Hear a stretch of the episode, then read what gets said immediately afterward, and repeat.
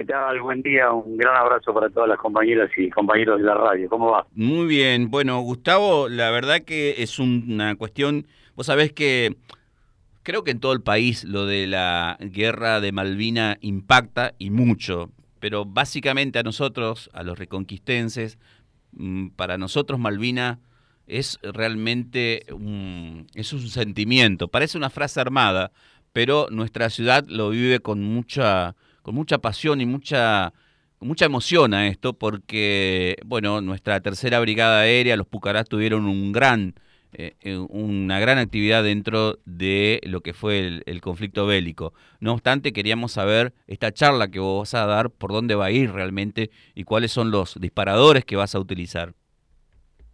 Bueno, el libro es una cosmovisión de Malvinas, arrancando por los primeros avistajes siglo XV, siglo XVI, hasta los 40 años de democracia, pasando por el, nudo del libro, que es obviamente el conflicto del 82 y toda la relación eh, Argentina-Inglaterra a lo largo de toda nuestra historia, básicamente a partir del siglo XIX.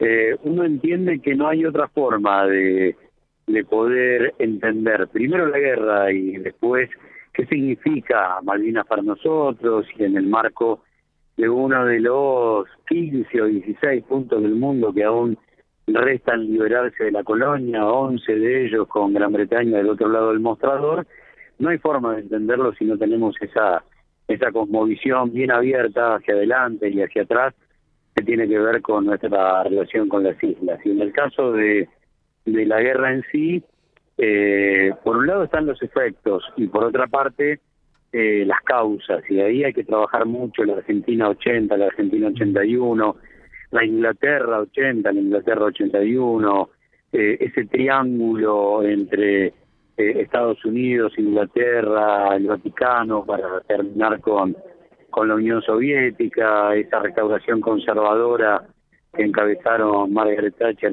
y, Ronald Reagan, digo, sí si todo eso no está arriba de la mesa, es muy complejo entender el fenómeno.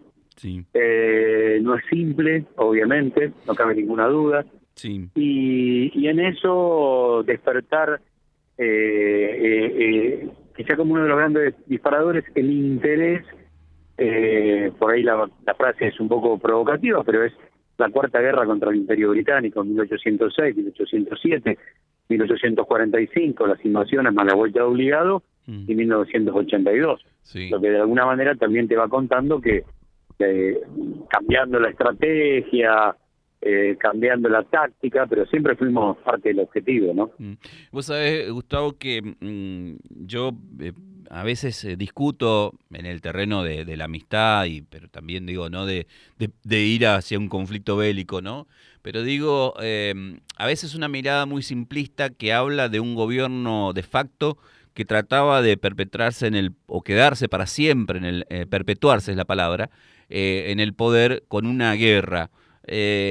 yo lo llamo simplista porque hay también, como vos decís, una cuestión eh, mundial y hay una cuestión eh, que tiene Gran Bretaña en cuanto a esto de, la colonia, ¿no?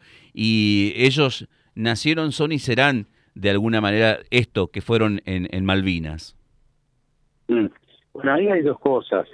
Eh, está el tema histórico, no cabe ninguna duda. Desde el 3 de enero de 1833, nosotros reclamando lo que nos pertenece.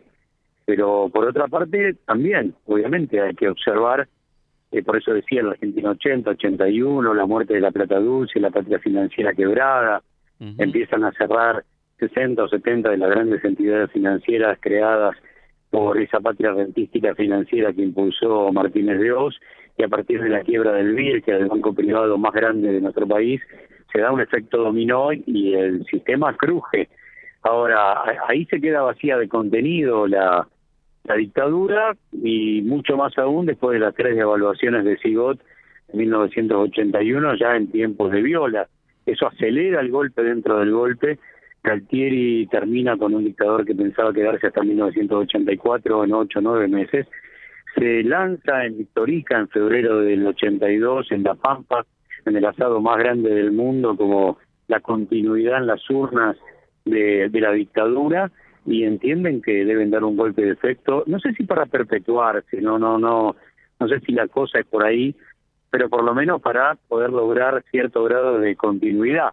Ahí sí te tengo que decir que hay dos gobiernos neoliberales, eh, la dictadura argentina y el de Margaret Thatcher, uno provoca el conflicto y el otro se aferra al conflicto para perdurar porque el 81 de Margaret Thatcher fue terrible en lo económico y en lo social y ya desde eh, su propio partido, desde el Partido Conservador, allá ya le estaban pidiendo hasta la renuncia.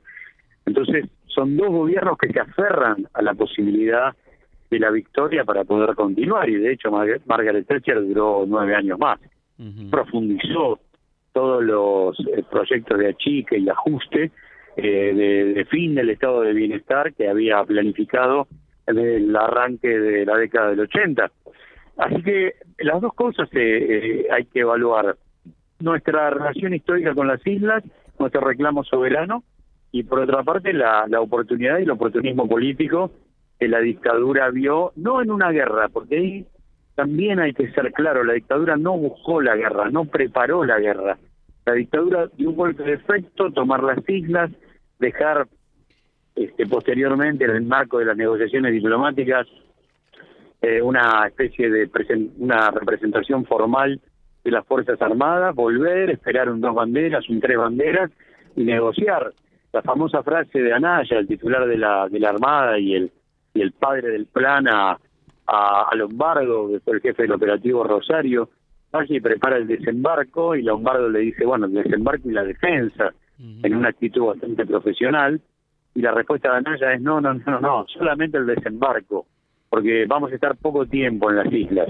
El problema es que a partir de la plaza del 2 de abril y mucho más después de la plaza del 10, hay un sector encabezado por Anaya, Costa Méndez, que no quieren regresar, porque encuentran que han tendido una especie de puente con un sector de la sociedad argentina impensado, absolutamente impensado hasta ese momento, y, no quieren este una vuelta atrás. Lo que hay de ahí en adelante es lo que el Consejo Supremo de las Fuerzas Armadas decretó allá por el 85-86 cuando juzgó a esa junta y la acusó de negligencia, sabiendo perfectamente que, que la Argentina, no solo frente a Inglaterra, sino frente a la OTAN con la ayuda de los Estados Unidos, eh, lo que hacía era eh, ofrecer sus fuerzas armadas para un matadero.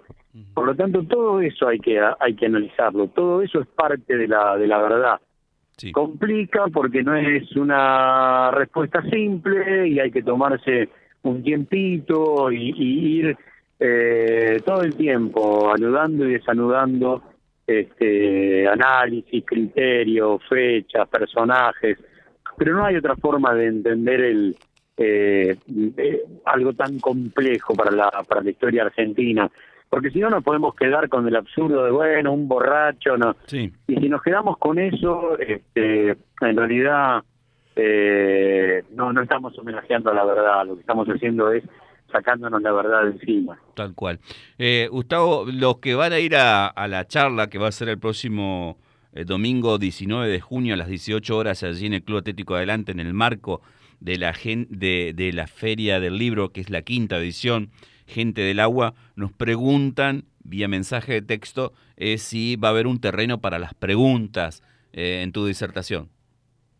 Siempre es el mejor momento para mí de, la charla, en el intercambio, que me parece que todos salimos mejores. Eh, todos cruzamos un dato, una fecha, un porcentaje, un, un sentimiento. Eh, Malvinas genera mucha, mucho de eso. Eh, y, y hablar esencialmente de cuestiones que no tienen que ver a veces con lo estrictamente político y, y invitar a a más de uno de la sociedad argentina a que no importa que hayan pasado 40 años y todavía le dé un abrazo a algún excombatiente, a algún veterano de guerra, todavía siempre está a tiempo. Perfecto. Bueno, Gustavo, esperemos poder vernos allí el domingo. Te agradecemos mucho este anticipo con, con la radio. La verdad que hay mucha expectativa en cuanto a esta charla. Yo te lo contabas hoy y bueno, también lo dijiste en tu en tu en tu respuesta recién que eh, Malvina despierta un sentimiento importante en los en nosotros los argentinos, así que por eso hay mucha expectativa con respecto a esta charla. Sí, a ver, si tenemos 649 muertos en combate, cerca de 500 suicidios en los 40 años posteriores, eh, hay mil muertes que, que seguir llorando y una herida abierta que sabemos perfectamente nunca va a, cerrar. Entonces, eh, genera que todo eso esté dentro del análisis. No hay forma de, de, de trabajar Malvinas sin todas esas sensaciones. Yo digo un poco jugando con alguna metáfora que no se puede escribir Malvinas, aún desde el rigor periodístico, pero sin estar muerto de frío, sin tener el agua hasta la cintura en una trinchera inundada, sin estar sintiendo estrés postraumático. No hay forma y de alguna manera tenemos que, acercarnos a, cada uno de los que vivió esta negligencia, como, como dijo el Consejo Supremo de las Fuerzas Armadas, de enfrentar como sea a la espera de una salida diplomática a un enemigo invencible. Bueno, Gustavo, eh, te vemos en Reconquista. Gracias por atendernos. ¿eh?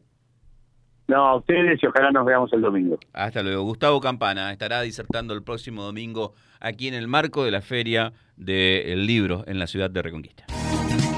Las voces de todos los protagonistas de la realidad están en Vía Libre. Un equipo de producción trabaja para que usted tenga toda la información.